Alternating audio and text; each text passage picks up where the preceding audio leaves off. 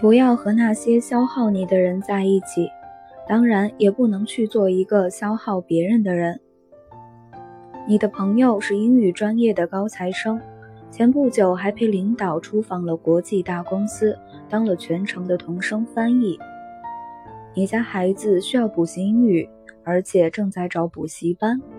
这个时候就不要厚脸皮的找朋友交了，除非他有办补习班的意愿。除非你愿意支付与他的水平相匹配的酬劳，除非你一点都不怕失去这个朋友。你的大学同学是个出色的摄影师，前不久还办了自己的个人摄影展，其中还有两幅被市博物馆收藏了。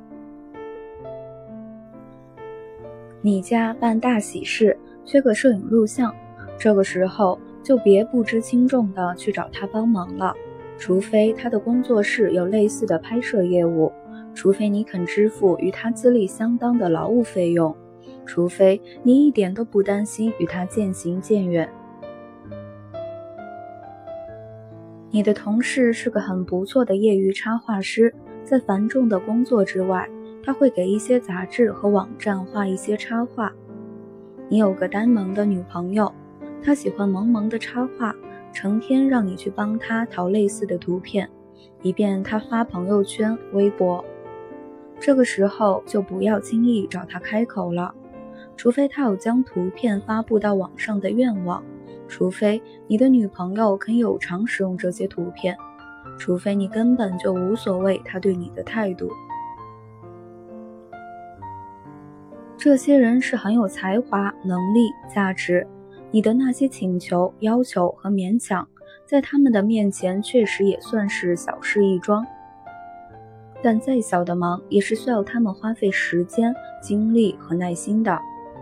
没有谁的时间多到可以随便浪费，也没有谁的本事大到可以眨眨眼就完成你布置的任务。帮你是别人心地善良，不帮也是理所应当。功利世界往往是这样的，每个人都看似好惹、好麻烦，但实际上他的心里会有一个额度，你麻烦他一次就用掉一些，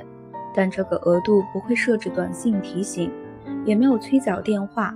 当你的额度用完了，他就会马上把你停机，一点解释都不给。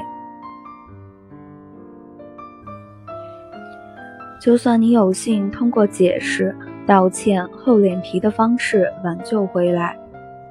就算你们还有可能互称朋友，但你该明白，和好容易，如初太难。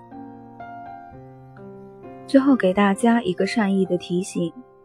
只要你不跟犹犹豫豫的胆小鬼一起做冒险的事，不和斤斤计较的小气鬼谈钱，不在心胸狭隘的人面前表现自己。不和固执己见的人一较高低，不跟是老板的人比谁说了算，那你几乎就避开了人世间百分之九十的麻烦。